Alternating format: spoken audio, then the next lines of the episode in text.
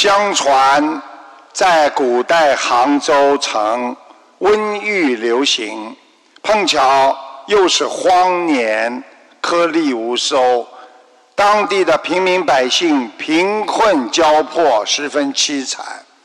有一天，城内的湖边突然停泊了一艘大船，船头坐着一个美丽的女子。他为贫穷的人请命，如果有人出钱买他，他就住在他的家里，伺候于他，用得到的款项来救济灾民。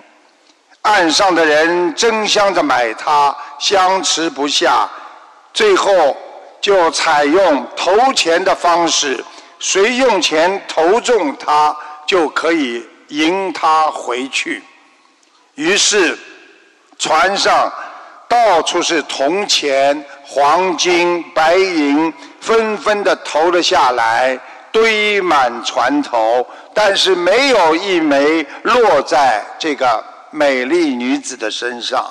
所有的人很失望，只好放弃。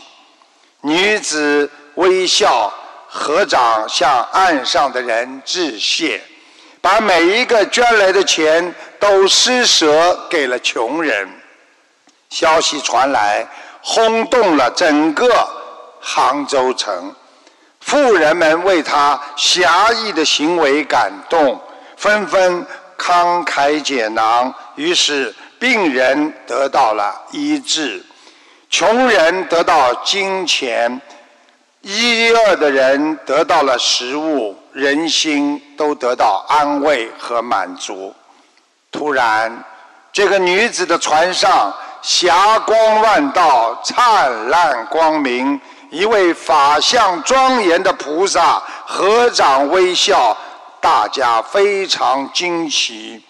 他说：“我就是观世音菩萨，我来是为了启发和唤醒大家的慈悲心。”同情心和怜悯心是高贵的情谊，帮助别人是最神圣的本源，扶助弱小是众生义不容辞的本性。今天你们的行为十分值得称颂，众生将得到幸福。我将常住在每个人的家中。保佑你们，大家只要称颂观世音菩萨即可。说完，就没有影子了。当场有人记住他的形象，作画画下了观世音菩萨的像。观世音菩萨把画像用法力送给了每一个人，菩萨应验了，他真真的。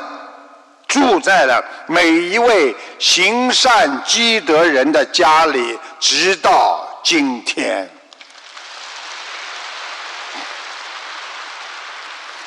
这个故事在中国广为流传，增加了人们对观世音菩萨的信仰。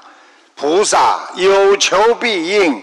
任何一位学佛人，只要你愿意帮助别人，你就是在学菩萨，你一定以后能成菩萨。